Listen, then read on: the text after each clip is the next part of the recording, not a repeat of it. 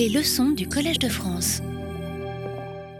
Monsieur le Président, directeur général du CNRS, cher Antoine Petit, Monsieur le Président, directeur général d'INRIA, représenté par Monsieur Gerbeau, chers collègues, chers amis, Mesdames, Messieurs. C'est un honneur et un plaisir de vous accueillir ce soir à l'occasion de la leçon inaugurale de notre collègue Walter Fontana, qui occupera durant cette année académique la chaire informatique et sciences numériques, qui a été créée en 2009 dans le cadre d'un partenariat entre le Collège de France et INRIA.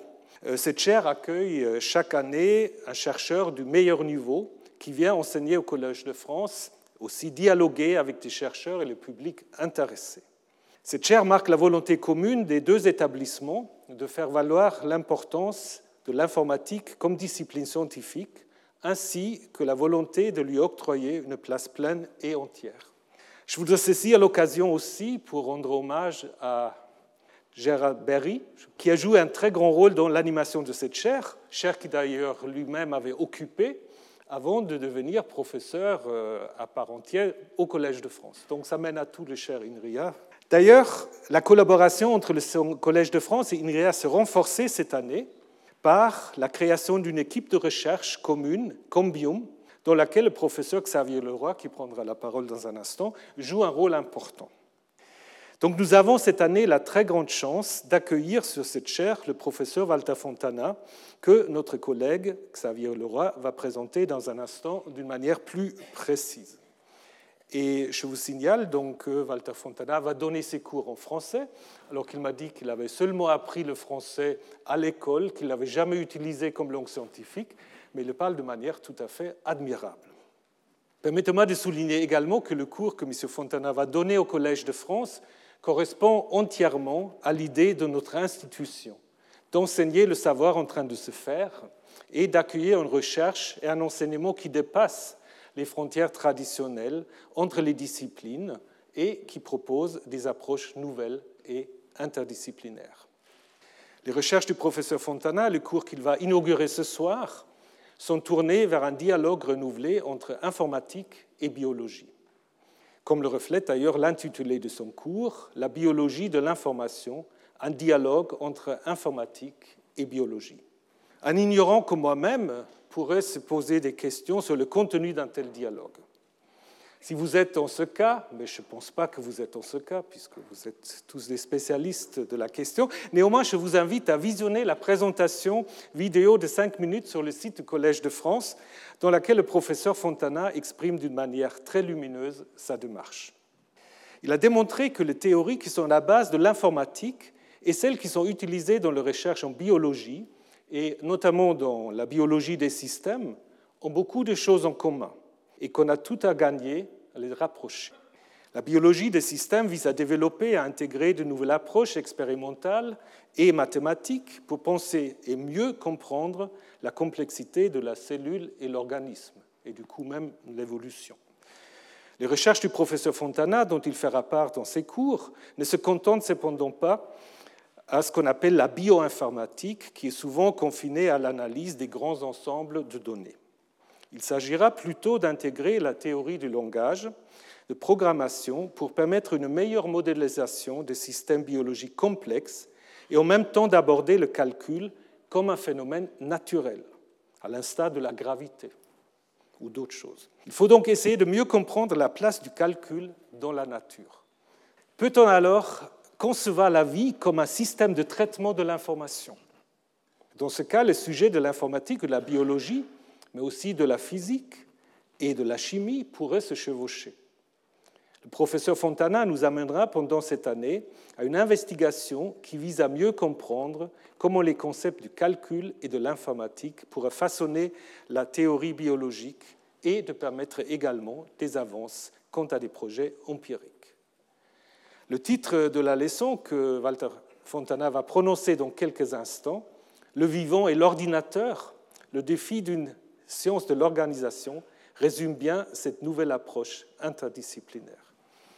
Je donne maintenant la parole à Xavier Leroy qui va vous présenter d'une manière plus précise et je vous souhaite d'ores et déjà, cher Walter Fontana, une très cordiale bienvenue au Collège de France.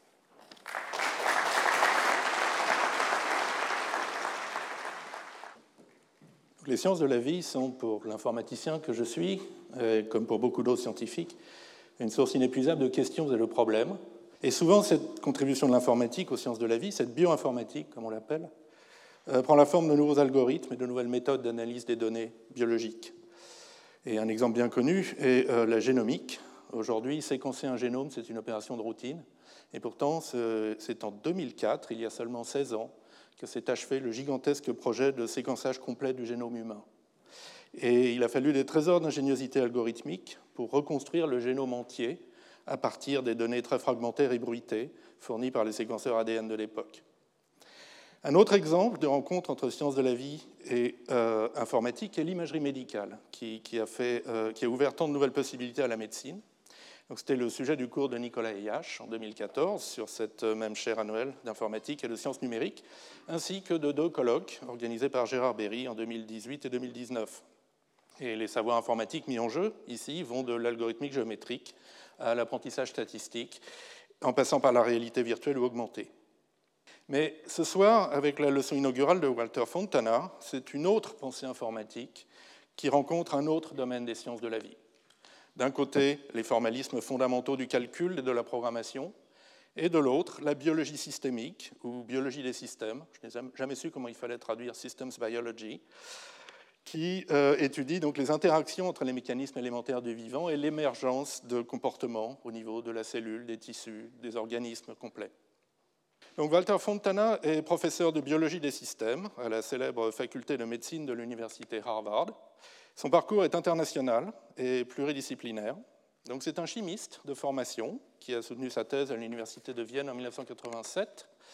Donc cette thèse portait sur une étude calculatoire du pliage de l'ARN donc déjà, chimie, physique, biologie et informatique se combinaient dans ses travaux. Il a d'ailleurs contribué au développement du Vienna RNA Package, un logiciel libre pour le calcul de la structure secondaire de l'ARN. Et après un début de carrière comme professeur de chimie théorique à l'Université de Vienne, il est ensuite parti aux États-Unis en 1998, où il a réorienté ses travaux vers la biologie des systèmes, d'abord au Santa Fe Institute au Nouveau-Mexique, puis à partir de 2004 à l'Université Harvard. À Harvard, il a notamment euh, mené une longue étude expérimentale des mécanismes et des facteurs du vieillissement chez le ver Cenorhabditis elegans. Mais euh, ce sont ses travaux sur la modélisation de systèmes de biologie moléculaire qu'il enseignera cette année sur la chaire d'informatique et de sciences numériques. Et il a notamment conçu et développé, en collaboration avec Vincent Danos, Jean Krivine et d'autres informaticiens, le langage Kappa, qui permet de modéliser de tels systèmes biologiques sous forme de règles de réaction et de les simuler par réécriture de graphes stochastiques. Et derrière l'élégance du formalisme kappa, derrière la puissance de ces outils de simulation et d'analyse, se trouve une réflexion profonde sur la nature calculatoire des systèmes biologiques. Dans tout organisme vivant a lieu un traitement de l'information, mais que fait ce traitement? Comment le décrire? Comment raisonner dessus? Walter Fontana a sur ces questions une vision passionnante, et je n'ai maintenant qu'une hâte, de l'entendre partager avec nous cette vision. Merci Xavier. Monsieur euh, l'administrateur, Monsieur le président d'INRIA, Monsieur le président du CNRS, chers collègues, chers amis, Mesdames, Messieurs, je voudrais tout d'abord remercier le professeur Gérard Berry et le groupe de professeurs qui m'ont proposé à la chaire annuelle en informatique et sciences numériques en partenariat avec l'INRIA. Et je voudrais remercier l'Assemblée des professeurs du collège d'avoir pris la décision courageuse de m'inviter pour cette année académique. Je suis extrêmement honoré et reconnaissant. Ma gratitude va aussi à l'INRIA, qui a créé cette chaire avec euh, le collège et la, finance. Enfin, merci au professeur Xavier pour euh, le roi pour euh, l'introduction au point. L'informatique et la biologie comportent de nombreux points de contact. Certains ont une affinité quasi amicale, d'autres sont intellectuellement plus intimes. Voici une tentative de progression. Les bases de données. Les scientifiques collectent de grandes quantités de données qu'ils se notent, qu'ils organisent. C'est une science bibliothécaire qui utilise la technologie informatique pour construire des lieux de stockage.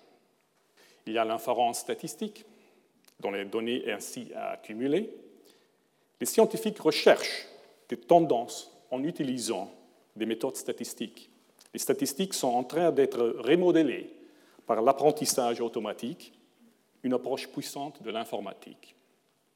Il y a la modélisation. Les scientifiques modélisent différentes classes d'entités biologiques à des différents niveaux d'abstraction. La modélisation des systèmes d'interaction moléculaire suscite un intérêt croissant. Une approche représente chaque interaction moléculaire en tant qu'instruction dans un langage de programmation à cet effet, créé à cet effet. Un modèle représente alors en réalité un système biologique en tant que programme. C'est plus subtil qu'utiliser l'ordinateur simplement. Il s'agit de représenter un système complexe en utilisant des idées issues du calcul. Les fondations de nombreux systèmes dans la nature sont composés d'éléments qui se construisent mutuellement d'une manière qui les colle ensemble pour former une unité. Métabolisme, cellules, organismes, écologie, système cognitif, économie, culture. Tous ces systèmes constituent des organisations fonctionnelles. Quelle dynamique produit des organisations, de ce type Quelle part de leur architecture est contingente et quelle autre est inévitable? L'idée de calcul, l'idée de calcul est la formalisation moderne de l'idée de mécanisme. Contrairement à ses prédécesseurs, l'horloge et la machine à vapeur, le calcul est au cœur de la construction. Cette notion de mécanisme constructif est-elle fondamentale pour notre compréhension de la nature? Dans mon exposé ce soir, je mettrai l'accent sur trois et mentionnerai à peine un et deux, bien qu'ils revêtent une importance cruciale pour trois. Cependant, je vais aborder trois à travers quatre. Entreprendre quelque chose qui pourrait échouer est le moins que je peux faire, que je puisse faire, pour vous remercier de l'honneur que vous m'accordez de me tenir devant vous ce soir. Ma conférence repose sur un fil conducteur, l'idée de la chimie. Cela inclut bien sûr la chimie organique avec C majuscules que nous connaissons, cela inclut également la chimie évoluée avec C minuscules, qui fonctionne à travers les protéines et organise le comportement des cellules vivantes. Cependant, je commencerai par le calcul sous forme de chimie chimie avec quelques citations, en définissant une sorte de gaz idéal logique. Ce gaz donne naissance à des organisations qui ne constituent pas le thème de la physique et celui de l'informatique traditionnelle, mais qui présentent une phénoménologie que nous rencontrons dans les systèmes vivants. Cela permettra de susciter euh, les types de questions que je souhaite poser avec des représentations plus fidèles, donc plus pratiques, de la chimie organique et de la biologie moléculaire vers laquelle je me tournerai par la suite. Deux remarques avant de continuer.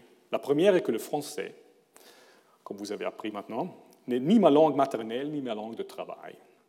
En effet, cet exposé est ma toute première conférence en français. Peu importe les circonstances. L'exercice auquel je me livre en ce moment équivaut à un saut linguistique de base, ou à un saut à l'élastique. Je dois beaucoup de gratitude à la personne qui a contribué à réparer les 40, ans, euh, les 40 années de négligence faite à mon français appris au lycée. Cette personne est Ati Chibelou, mon professeur de français à Boston, et ce soir présent dans la salle. Merci Ati. Toutes les erreurs que je commettrai ici seront les siennes. La seconde remarque euh, est que cette conférence n'est pas un aperçu d'ensemble de mon cours. J'ai plutôt pensé qu'il serait plus approprié pour cette occasion d'exposer les préjugés, les préjugés timides et souvent personnels, certains diraient même les impulsions philosophiques, que nous cachons d'habitude lorsque nous nous employons à relever le défi quotidien de faire de la science. Alors, la chimie avec les citations. À présent, je vais poursuivre en commençant par violer le sens même de la physique en me tournant vers un fondement théorique du calcul. La chimie du calcul est assez évidente. 5 euh, réagit avec 3 dans un mécanisme que nous appelons plus pour produire 8. Mais comment connaissons-nous un mécanisme pour l'interaction plus Pour cela, nous devons descendre un niveau plus bas, dans un monde différent où il n'existe pas de distinction entre les nombres et les opérations. Un niveau où des objets agissent sur d'autres objets pour produire de nouveaux objets. Un monde où tout est défini en termes de comportement. C'est là que vivent les fondements du calcul. Les travaux d'Alan Turing ont montré qu'il n'existe pas euh, une distinction conceptuelle entre les programmes et les données. Les données peuvent être des programmes sur lesquels les programmes agissent pour engendrer des données qui sont des programmes. Cela me semble très chimique. Il existe une autre base de calcul équivalente à celle de Turing, dans laquelle l'interchangeabilité des données et des programmes est tout à fait naturelle. C'est un monde de fonctions dans lequel une fonction f agit sur une autre fonction g qui lui est donnée comme argument. Et elle génère une autre fonction h comme valeur. Les fonctions sont exprimées sous forme de chaînes symboliques dans une logique particulière dont les détails euh, n'ont pas d'importance ici. Deux chaînes interagissent entre eux par concaténation avec un peu de colle syntaxique, ce qui déclenche ensuite un processus de réécriture qui suit juste une seule loi. Lorsque le processus s'arrête, nous sommes en présence d'une expression qui représente la nouvelle fonction résultant de l'application de f à g.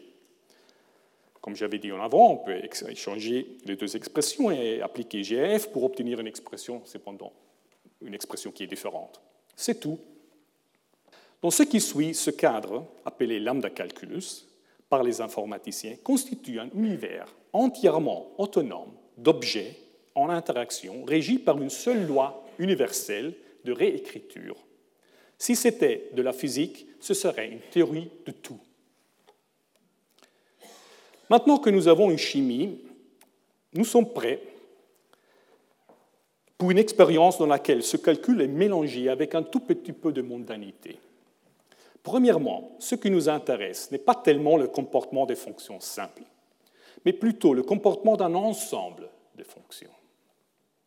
Deuxièmement, comme en chimie, nous allons permettre à n'importe quelle fonction de se produire en plusieurs exemplaires.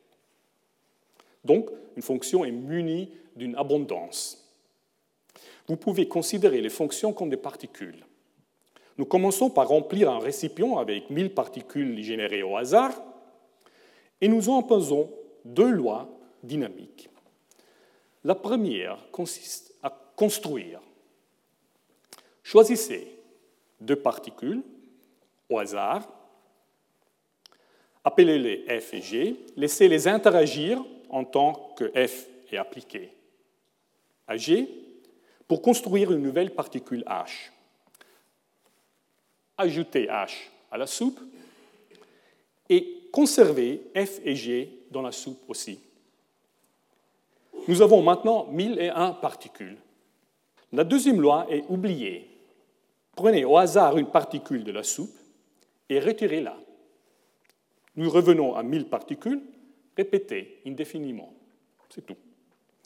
La deuxième loi signifie qu'aucune particule ne dure éternellement. Fin de fin, elle serait sélectionnée et enlevée. Au début, les interactions produisent beaucoup de nouveaux types de particules, mais accélérons et pensons en long terme. En long terme. Considérons une particule H. Si H n'est le produit d'aucune interaction, il disparaîtra tout ou tard à cause de la loi d'oubli. Imaginons donc que H soit le produit de l'interaction entre F et G. Si F ou G disparaissait, H ne peut plus être généré de cette manière. Si c'est le seul moyen, alors H est condamné. Le problème passe ensuite à F et G. Pour que F et G ne disparaissent pas, ils doivent à leur tour être le produit d'une interaction, etc. Par conséquent, H ne persistera dans le système que s'il existe une boucle constructive de retour au niveau du système entier. À ce point-là, le système est devenu collectivement autonome ou auto-maintenant ou auto-entretenant, je, dirais auto-maintenant, self-maintaining. Euh, gardez à l'esprit que ces particules sont des particules d'information. Elles ne sont pas physiques, il ne s'agit pas d'une auto-maintenance matérielle, mais plutôt d'une auto-maintenance logique. J'appelle un tel système une organisation. Analysons une telle organisation comme le ferait une chimiste qui n'a aucune connaissance pratique de la, mécanique quantique. Dans ce cas, le lambda calcul. L'analyse révélera des propriétés intéressantes qui vont de, qui vont de pair avec l'auto-maintenance. Je les illustre avec l'exemple le plus simple, mais ils sont valables pour des cas beaucoup plus complexes. Alors, la structure des objets appartenant à une organisation, euh, que c'est ce système auto-maintenant, peut être décomposée en briques et décrite au moyen d'une grammaire. Cette grammaire n'est pas la même que celle qui définit les objets au niveau microscopique lambda. Il s'agit plutôt d'un langage spécifique à cette organisation. De même, toutes les interactions peuvent être décrites en termes de règles définissant le comportement de ces briques. Cela signifie qu'une organisation auto-maintenant admet une description grossière indépendante de la mécanique microscopique sous-jacente du calcul lambda. Nous avons remplacé une loi d'interaction universelle, microscopique, par un ensemble de règles macroscopiques plus spécialistes. Le système est fermé. Ça veut dire que les objets internes à une organisation interagissent pour ne produire que des objets au sein de la même organisation. Un système auto-maintenant est une unité syntaxique et comportementale qui ne nécessite pas un enclos physique. Typiquement, une organisation est composée d'une infinité d'objets, mais seul un noyau est maintenu de manière persistante dans un petit volume de réaction qui permet uniquement 1000 particules. Cela nécessite un confinement cinétique, c'est-à-dire que c'est un concept qui est lié au nombre de façons dont un objet peut être produit au sein de l'organisation. Une organisation a un centre vers lequel plus de routes convergent que celles qui s'en éloignent. J'ai montré seulement des, un peu des, interactions ici, non pas toutes les interactions, mais la plupart euh, vers, vers, le bas et euh, euh, beaucoup, beaucoup, beaucoup moins vont vers le haut. Alors il y a un centre. Un quatrième propriété est la stabilité constructive. J'illustre le concept avec un réseau d'interactions dans lesquelles un objet bleu interagit sur un objet brun pour produire un objet brun. Un objet brun interagit avec un objet orange pour produire un objet orange, etc. Le système se ferme sur lui-même et il est auto-maintenant. Mais si vous enlevez complètement un seul type d'objet, par exemple le type bleu, tout le système s'effondre. En revanche, considérons un système dans lequel un objet bleu interagit avec une autre copie de soi-même, à produire un objet brun qui interagit avec, euh, avec une autre copie de soi-même du même type, brun, pour produire un objet orange. Maintenant, vous pouvez supprimer tous les types d'objets, sauf un, présent en multiples exemplaires, et le système va se régénérer, régénérer complètement. Ça, c'est la stabilité constructive. Ça n'est pas stable constructivement, ça est stable constructivement. Il y a un autre point avec plus d'intérêt. Nous pouvons perturber une organisation en lui présentant un objet qui existe dans tout l'univers, mais qui n'est pas dans le langage de l'organisation. Considérez une organisation constituée de particules conformées au langage jaune. Laissez le bleu se substituer à tout ce qui n'est pas jaune. Jaune, c'est quelque chose d'étranger. Une particule bleue interagit ensuite avec les particules jaunes pour produire beaucoup de bruit bleu parce que le bleu casse la fermeture de l'organisation. Généralement, tôt ou tard, la particule bleue disparaît et tout le bruit bleu disparaît. Mais si les interactions au sein du bruit bleu ou entre celui-ci et l'organisation régénèrent la particule perturbatrice, nous obtenons une nouvelle organisation auto-maintenant et qui augmente d'une couche l'ancienne organisation. Nous pouvons également perturber une organisation avec une autre organisation. Les deux organisations peuvent s'intégrer si leurs interactions produisent un nuage de sous-produits qui ne se maintient pas tout seul, une espèce de colle. Le fait est que les organisations peuvent changer. Pourtant, leur changement est fortement limité. Auprès à la même époque que Léo Bass, biologiste de l'évolution, et moi avons euh, joué avec le lambda calcul pour saisir l'idée de la chimie, Gérard Berry et Gérard Boudol, inspirés par les travaux de Jean-Pierre Banâtre et Daniel Lemétayer, ont pris l'idée de la chimie pour capturer une nouvelle idée du calcul. C'était comme par magie percer une montagne de deux côtés sans coordination et se rencontrer. Deux idées tirées du gaz logique nous fournissent une transition vers la chimie avec une C majuscule et la biologie moléculaire avec un petit c. La première, oups, ça c'est la, colle qui, tient ensemble les deux organisations à un niveau élevé, une nouvelle organisation qui contient deux organisations auto-maintenant. Eh bien, la première euh, leçon du gaz logique que nous voulons euh, nous souvenir pour ceux qui suivent est la catalyse. En chimie, un catalyseur facilite une transformation sans être consommé dans le processus. Nous associons souvent la fonction catalytique à des objets chimiques ou physiques spécifiques. Dans les gaz logiques, la catalyse était présente par décret, parce que nous n'avons pas consommé F et G. F et G étaient conservés. Cependant, l'exigence de persistance de H a conduit à un mode de réalisation différent de la catalyse, la catalyse en réseau. La diapositive illustre le concept d'un point de vue plus chimique euh, dans lequel les réactifs sont consommés euh, directement par la réaction plutôt que par euh, l'oubli aléatoire comme avant. Ici, A majuscule réagit avec A minuscule pour produire B majuscule et A'. B majuscule réagit avec B minuscule pour produire C et B', et ainsi de suite jusqu'à ce que A soit régénéré. Le cycle lui-même est un catalyseur. Les membres du cycle A, B, C, D transforment collectivement les entrées A, B, C, D minuscules dans les sorties A', B', C', D', tout en restant inchangé dans l'équilibre global, dans le bilan global.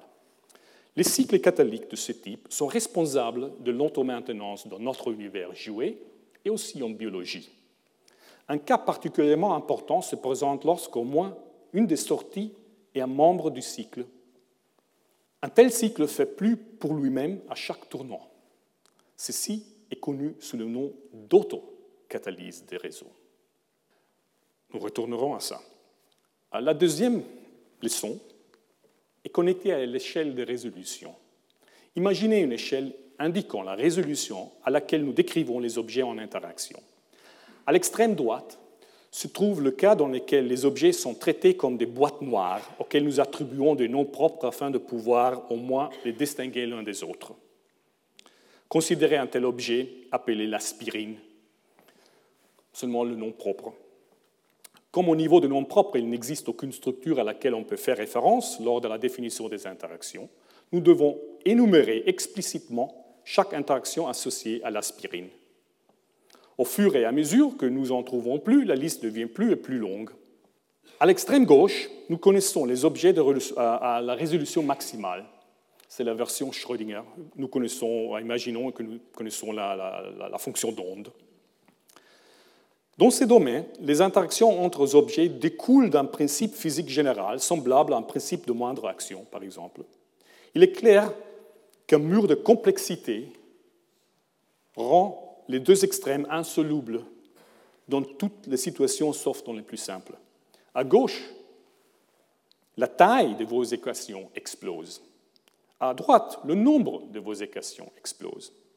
Entre ces deux extrêmes, nous avons une description partielle des objets qui nous donne quelques structures en référence à laquelle nous pouvons spécifier des interactions, comme c'est le cas pour les règles de la chimie auxquelles nous nous intéressons dans un moment.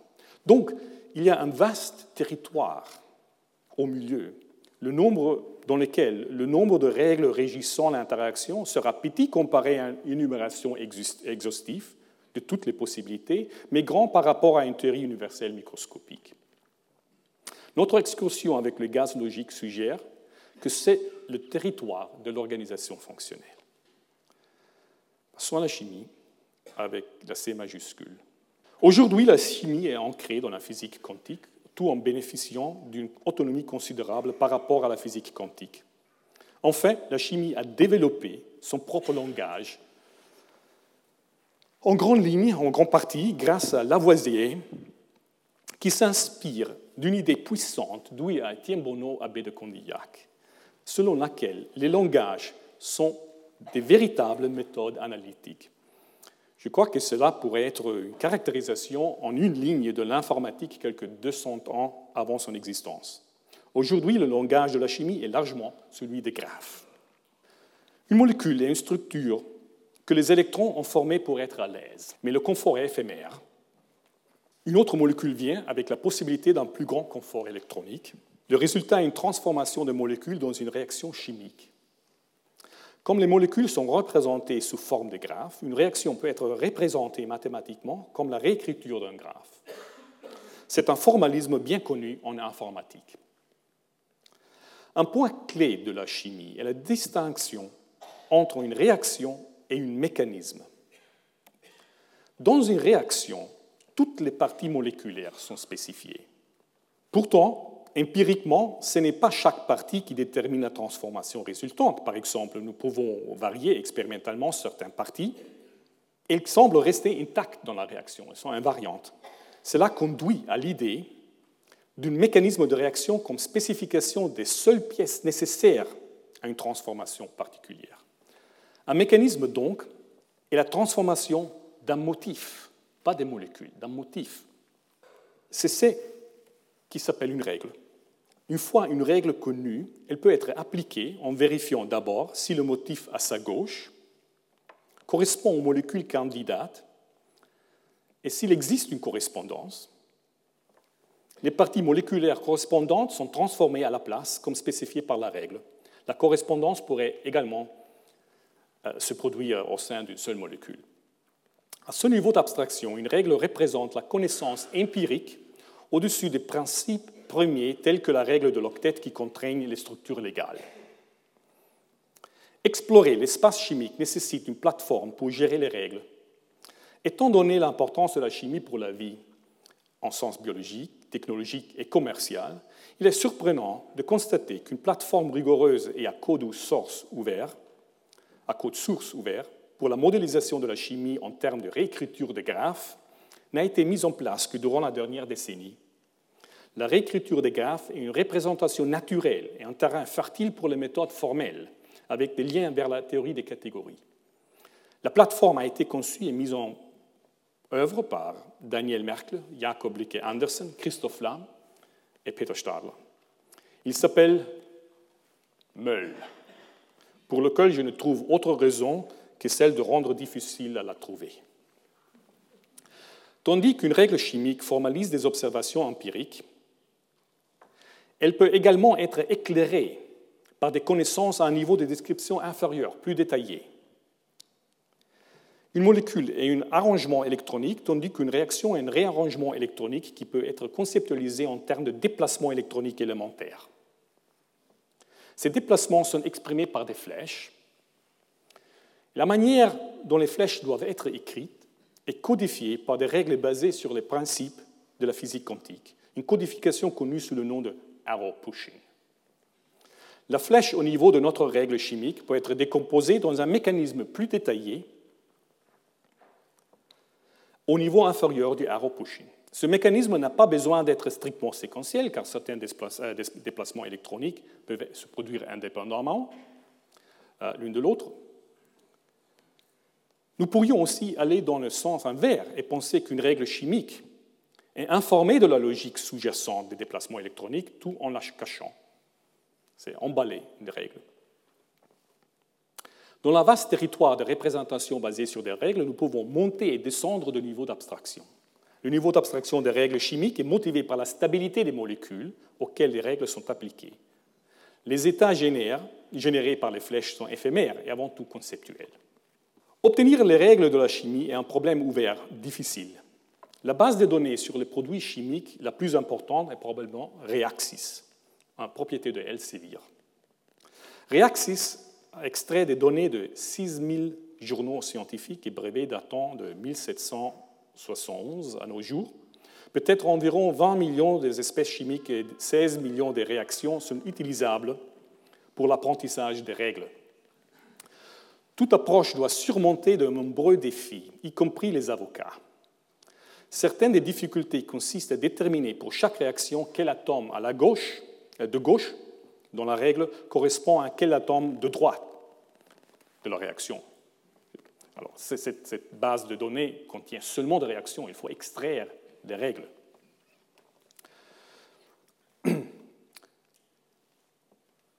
Alors, il faut identifier le contexte nécessaire d'une transformation, d'une réaction, pouvant inclure des pièces non affectées, mais néanmoins nécessaires. C'est une difficulté très grande. Estimation de la faisabilité énergétique, évaluer la stéréochimie, identifier les conditions de réaction, telles que le type de support catalytique ou du solvant, et la température et la pression. Il semble parfaitement raisonnable et faisable d'identifier des règles relatives à des domaines spécialisés de la chimie, de l'espace chimique, tels que certains polymères, les sucres ou les grasses, les graisses, Cependant, il n'est pas clair si on peut parler de règles de la chimie en général. Laissez-moi élaborer. Les représentations basées sur des règles semblent se faire au prix d'une séparation entre les objets physiques, les molécules, et des objets épistémiques, tels que les règles. Les molécules ne vont pas chercher les règles pour connaître ce qu'il faut faire. Je voudrais suggérer que cette séparation entre les objets physiques et les objets épistémiques, les règles, n'est pas absolue, surtout que nous marchons vers la biologie. En biologie, nous trouvons des objets moléculaires, tels que les protéines, qui sont très grands et fournissent une fonction chimique spécifique qui est souvent une catalyse, comme ici. Revenons donc à la catalyse. La bêta-lactamase, cet objet ici, est, une enzyme qui détruit des substances antibiotiques connues sous le nom des bêta-lactames. C'est une classe de substances antibiotiques qui bloque la synthèse de la paroi cellulaire bactérienne. L'un des mécanismes proposés par lesquels l'enzyme inactive l'antibiotique implique une série d'échanges des protons dans son domaine catalytique qui permettent, ça c'est un bêta-lactame, ça c'est l'enzyme, et ça, c'est le mécanisme par lequel l'enzyme inactive l'antibiotique. Euh, c'est une série d'échanges des protons dans son domaine catalytique qui permettent aux électrons de s'écouler de manière à rompre l'anneau antibiotique. Après la rupture de l'anneau, l'enzyme doit se nettoyer pour revenir à son état d'origine.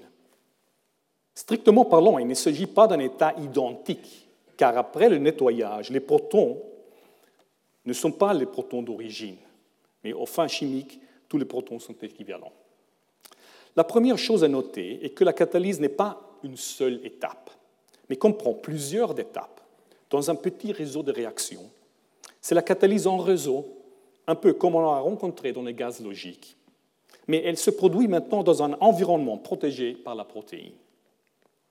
Nous pouvons maintenant exprimer tout le processus en termes de règles au niveau de la chimie, et ne concevons que les parties moléculaires nécessaires au niveau d'abstraction défini par le langage chimique. Ici, les lignes ondulées simplement euh, euh, sont des identifiants d'acides aminés, servent uniquement à améliorer la lisibilité. Ce sont les parties rouges qui comptent. Étant donné que nous avons cette représentation plus compacte au niveau des règles chimiques de l'action de la protéine. Maintenant, étant donné deux règles et une raison de croire qu'elles s'appliquent dans un ordre particulier, une règle après une autre. puisque une règle produit un état euh, dont dépend l'autre règle, il semble légitime de les regrouper en une seule règle. Nous devons toutefois être conscients, c'est une composition, on remplace deux règles, on remplace deux règles avec une règle qui est la fusion de, ces deux règles. Nous devons toutefois être conscients que cela élimine la possibilité d'interférence ou d'interférences provenant, euh, provenant d'autres règles pouvant s'appliquer simultanément. L'imposition d'un tel ordre peut être, euh, peut être appropriée ou non selon la question posée. Par exemple, la composition euh, de toutes les règles de la glycolyse en une seule règle globale empêcherait tout raisonnement sur le destin alternatif des intermédiaires. La composition des règles est une forme d'emballage, un peu comme la composition des flèches, des déplacements électroniques mentionnés précédemment. Dans l'approche catalytique d'une protéine, le risque d'interférence est faible, et nous pourrions aussi bien composer toutes les règles pour faire une règle chimique globale. Faisons ça pour la bêta-lactamase. En bas, je montre la règle générale. La partie rouge provient de l'enzyme, la partie verte est, encore une fois, juste des métadonnées pour, pour commodité. Dans ce processus, on découvre que la règle 3 peut être appliquée en différentes séquences, mais tous convergent dans la même règle. Je voudrais affirmer que cette règle que nous voyons ici est l'enzyme. La transformation noire en elle-même ne se produirait pas. Le contexte rouge le rend possible. L'enzyme, cependant, n'est pas seulement la partie rouge, mais la règle entière car la partie rouge n'a pas de sens sans la partie noire. La partie rouge n'est pas un contexte passif ou arbitraire. Un contexte passif serait la liaison carbone-carbone qui fournit la connectivité, par exemple ici, qui fournit la connectivité euh, au cycle de lactame et n'est pas altéré. En revanche, le contexte rouge ne subit une transformation cyclique qu'en raison de l'interaction avec la partie noire. La transformation explicite peut être cachée, enveloppée sous une seule flèche, car un seul objet, la protéine, garantit l'ordre causal. Cela signifie qu'au moins dans certaines parties de l'espace chimique, les règles de la chimie peuvent être réifiées en molécules. Ces molécules pourraient évoluer. Ça, c'est une règle, ça, c'est une molécule, et j'affirme qu'il y a une, une correspondance. Cela signifie qu'au moins dans certaines parties de l'espace chimique, les règles de la chimie peuvent être réifiées en molécules ces molécules pourraient évoluer, comme c'est le cas avec les protéines. On peut alors penser que les règles de la chimie évoluent. Les informaticiens appellent cette propriété réflexion. La réflexion se produit lorsqu'un système accède aux processus qui en font le système. Par exemple, lorsqu'un langage de programmation fournit un accès en écriture à l'interpréteur qui l'exécute. Une analogie logique euh, analogue au celle du nanoréseau de la bêta-lactamase ne peut pas être réalisée sur des réseaux de grande taille et combinatoires sans assistance machine. Par exemple, on voudrait comprendre la partition du métabolisme d'une cellule en réseau catalytique et en particulier en réseau autocatalytique. Résoudre ce problème avec rigueur formelle est une tâche ouverte. J'expliquerai le problème après vous avoir montré un exemple d'autocatalyse métabolique connaissez ça bien peut-être. Au cœur de l'histoire de la vie, on trouve le cycle réducteur de l'histoire de la vie. On trouve le cycle réducteur de l'acide euh, tricarboxylique, TCA, que je montre ici en concentrant uniquement sur le produit du cycle. Je ne montre les autres réactifs. Le cycle fonctionnant en sens inverse dans des conditions oxydatives comme aujourd'hui est appelé le cycle de Krebs. Le cycle de Krebs est au centre du métabolisme dans presque tous les systèmes vivants. Il décompose les aliments et acquiert des électrons qui sont transférés en oxygène dans le processus de respiration qui produit de l'énergie. La vie a toutefois pris naissance dans une atmosphère réductrice, bien qu'avant que la vie elle-même ne génère l'oxygène atmosphérique par la photosynthèse en évolution. Sous les conditions réductrices, le cycle TCA fonctionne à l'envers du cycle euh, de Krebs. Il fonctionne dans cette direction ici absorbant du dioxyde de carbone et de l'énergie pour construire des matériaux. Dans cette direction, il est autocatalytique. Notez sa beauté. Une molécule grandit progressivement jusqu'à obtenir une, forme symétrique, à laquelle la même séquence, exactement la même séquence de réactions est appliquée à une moitié de cette molécule qui ensuite se casse en fermant le cycle et en produisant une autre membre du cycle, exactement comme la règle de l'autocatalyse. Vous voyez cette symétrie, ce sont exactement les mêmes réactions. L'autocatalyse est pertinente dans les scénarios d'origine de la vie, car elle concentre la masse d'un système dans la boucle autocatalytique, tout en supprimant de manière combinatoire de nombreuses réactions secondaires qui pourraient constituer une menace cinétique pour le circuit. Il serait très intéressant de comprendre si, compte tenu des hypothèses sur les substances chimiques et les règles chimiques disponibles il y a 4 milliards d'années, ce cycle, ce cycle ici, était la seule solution autocatalytique dans l'espace chimique accessible, où il existait une grande variété de solutions alternatives. En d'autres termes, l'universalité de l'organisation fonctionnelle du métabolisme que nous observons aujourd'hui est-elle un accident gelé ou est-elle nécessaire, inévitable Des plateformes comme MOL sont nécessaires pour nous faire progresser. Je suis heureux que Eric Smith, qui avec Harold Morowitz a écrit un livre magnifique sur l'évolution chimique, donnera un des séminaires qui accompagnera le cours. Certaines équipes de recherche ont commencé à aborder la tâche de décomposition autocatalytique des réseaux chimiques, mais comme j'avais dit, une spécification formelle entièrement satisfaisante et une détection algorithmique de l'autocatalyse en réseau reste difficile. Laissez-moi expliquer brièvement. Le bilan global de l'autocatalyse doit, doit se, présenter sur, sous la forme suivante. Un ensemble de produits que vous pouvez euh, nommer aliments réagit avec euh, une, molécule trajet, une molécule euh, X, pour, former des, produire des déchets et deux copies de X. Dans cette caricature, je démêlais les réseaux d'origine pour illustrer la difficulté qui en découlait. Sur le plan conceptuel, on traite trois sous-réseaux. Un, le réseau à travers lequel X déploie son action catalytique. L'autre, le réseau qui construit une copie de X. Et troisième, un réseau qui relie 1 et 2, en vertu duquel X participe à la construction d'une autre copie de lui-même. C'est ça l'autocatalyse. Toutefois, si la transformation nette globale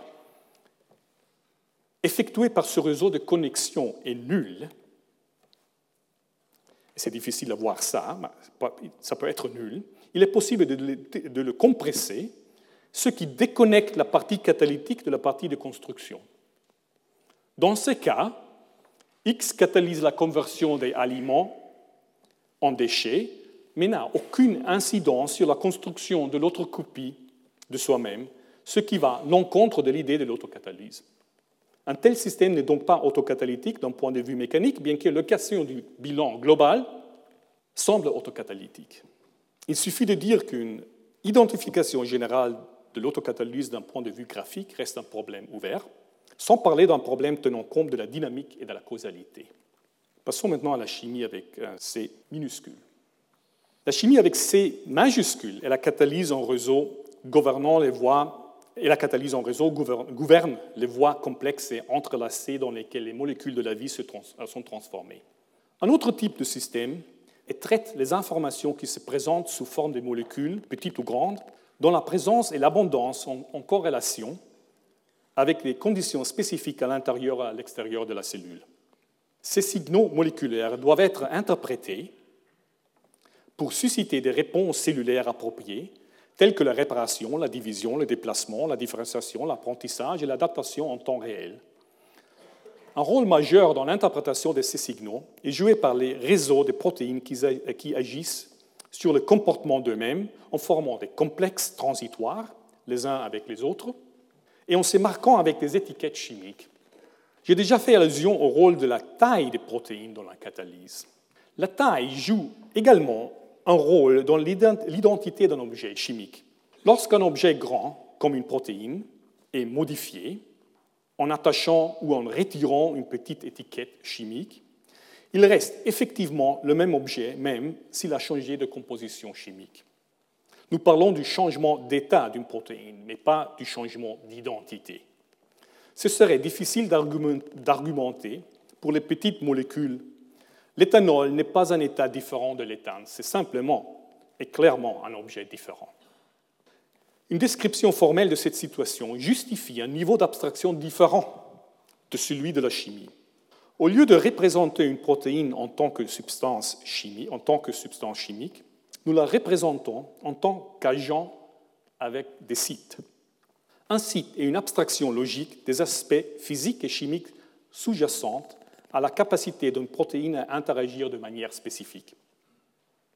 Cette vue, il se peut lier avec des autres protéines, il peut être modifié à des sites phosphorylés, etc. Cette vue suggère une analogie avec la chimie organique.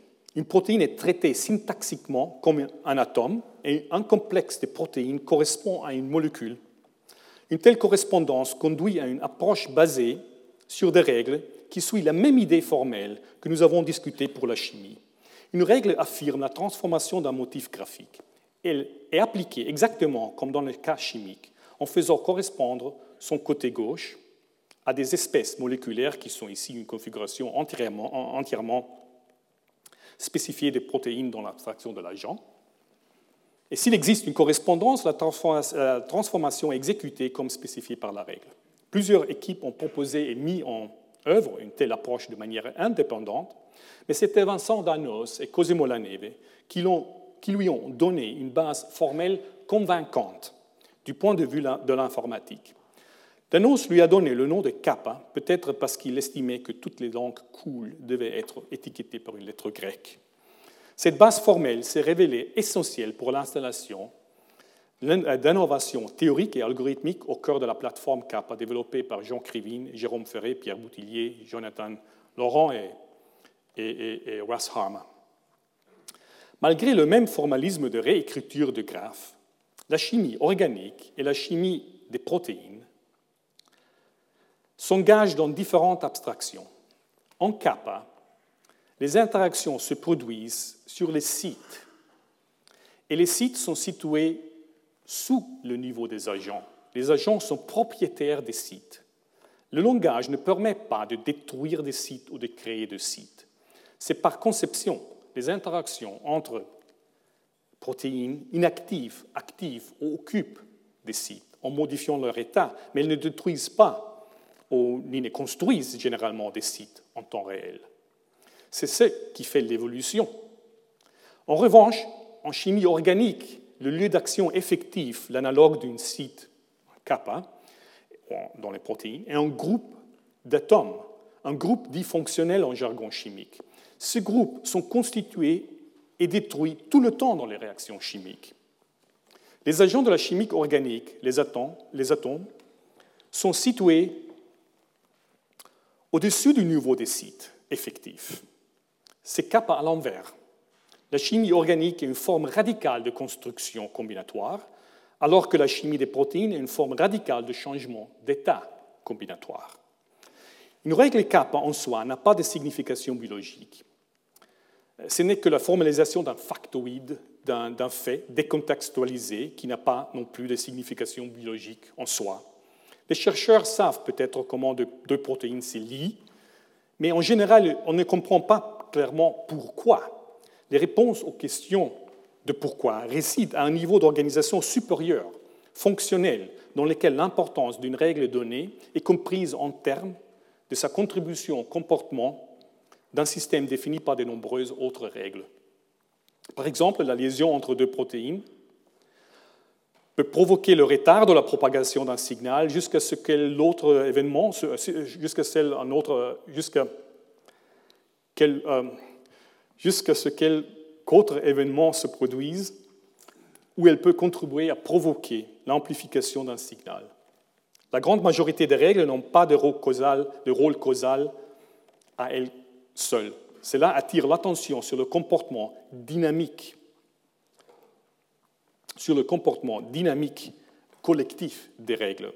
Pour générer une dynamique des systèmes à partir de règles, imaginez que notre mélange virtuel de protéines change en fonction d'applications répétées et stochastiques, c'est-à-dire probabilistiques, probabilistiques de règles. À tout moment, la tendance d'une règle à s'appliquer et donc à changer l'état du mélange dépend de nombreuses façons dont le motif gauche de la règle correspond au mélange, le nombre de correspondances dans le mélange du motif gauche. Les approches basées sur des règles créent des défis pour la visualisation d'une telle dynamique. Vous voyez ici un réseau dont les nœuds sont des règles et dont les liens illustrent l'influence d'une règle sur une autre au fil du temps. Il y a un changement évident dans l'architecture du système quand certaines règles cessent de se parler. Cela fait penser un peu à un système de neurones qui tirent. Plus à ce sujet dans le cours. Plutôt que discuter du comportement d'un modèle spécifique, j'aimerais donner un sens général au défi de la modélisation de la biologie à cette échelle mécanistique. L'un des défis consiste à créer un processus transparent assisté par ordinateur permettant d'identifier et de traduire des énoncés du langage naturel riche en biochimie et biophysique, mais ambigu en graphique, traduire cet, énoncé en, des graphes euh, kappa qui sont plats.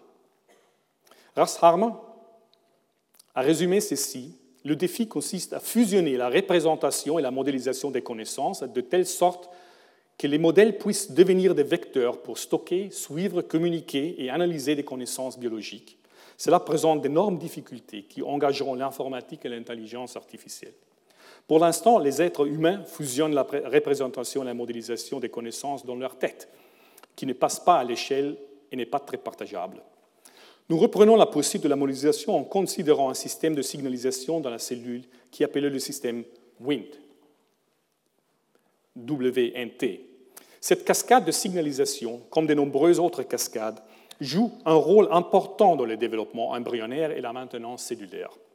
Sa mauvaise conduite est impliquée dans une variété de cancers, en particulier le cancer colorectal. Lorsque les biologistes parlent du système WINT, ils dessinent des images, comme celle-ci.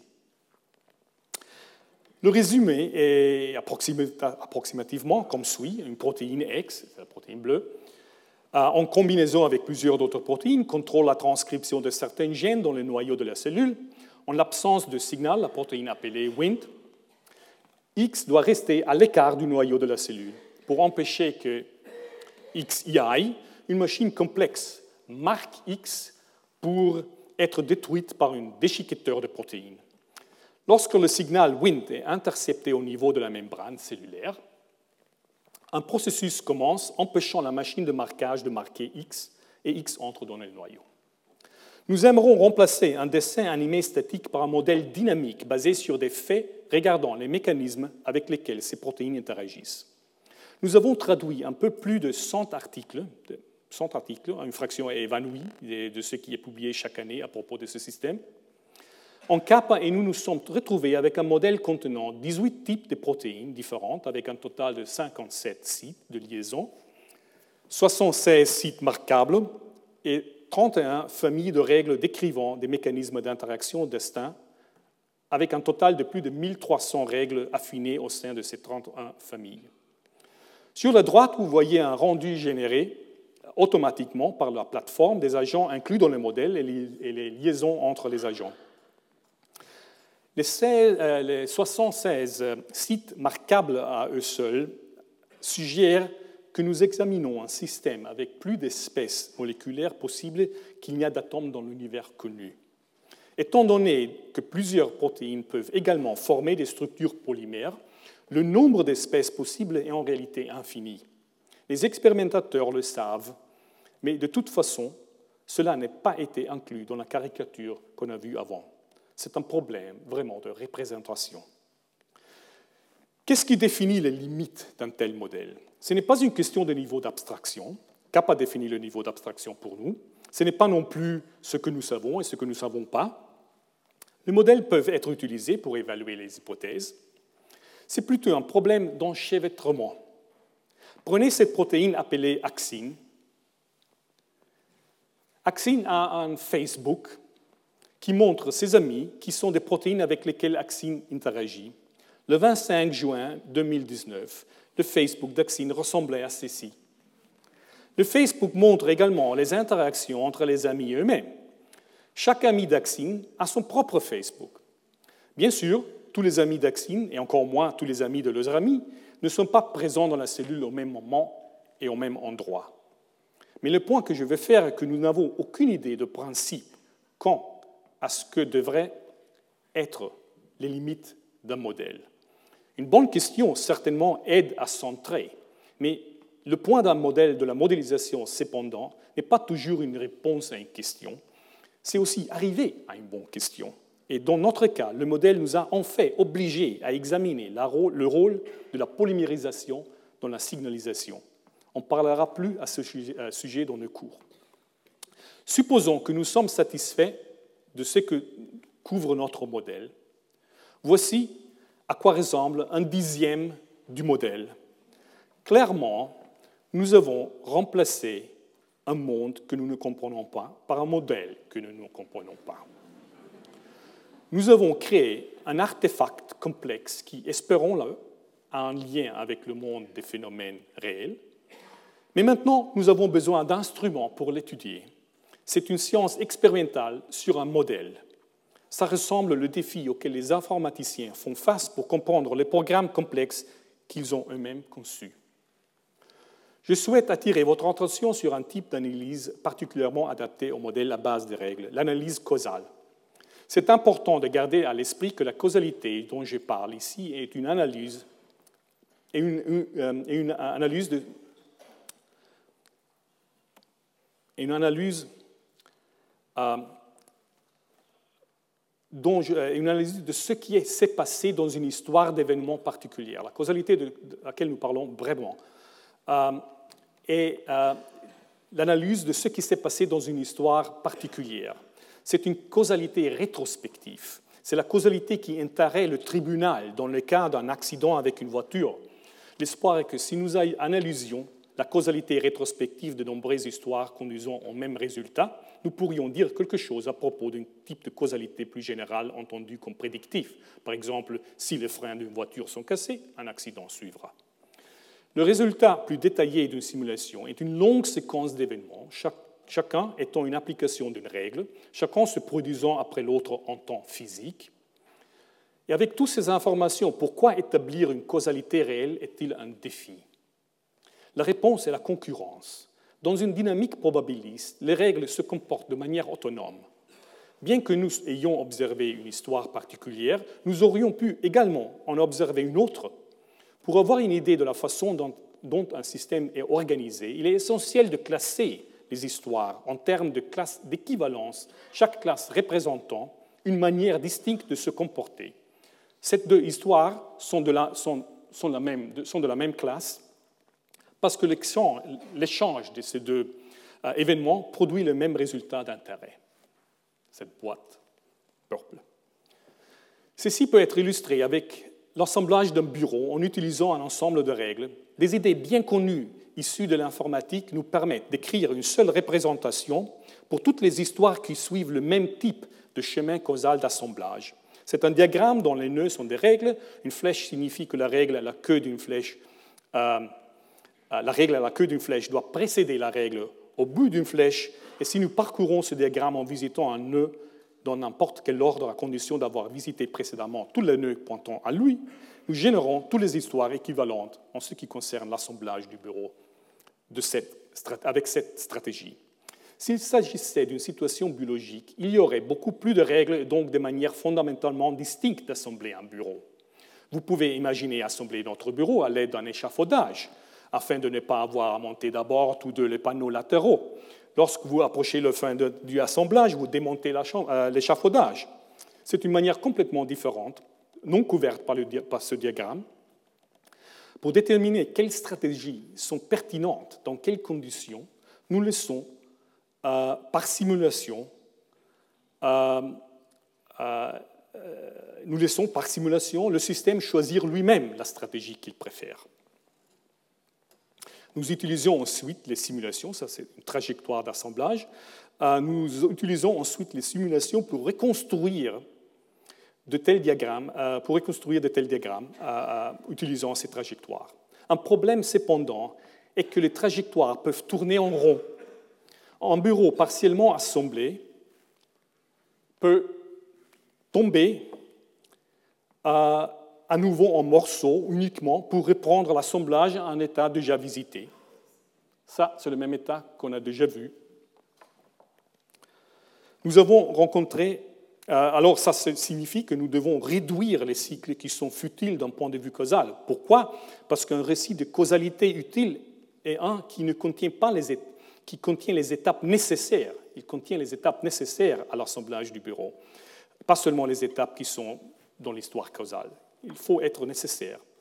Et cela signifie que nous devons réduire les cycles qui sont futiles d'un point de vue causal, c'est-à-dire il faut comprimer. Nous avons rencontré un problème pareil en concernant, si vous vous souvenez, la nécessité euh, euh, dans, la la détection de l'autocatalyse des réseaux chimiques, où euh, on avait comprimé le réseau de, bilan nul.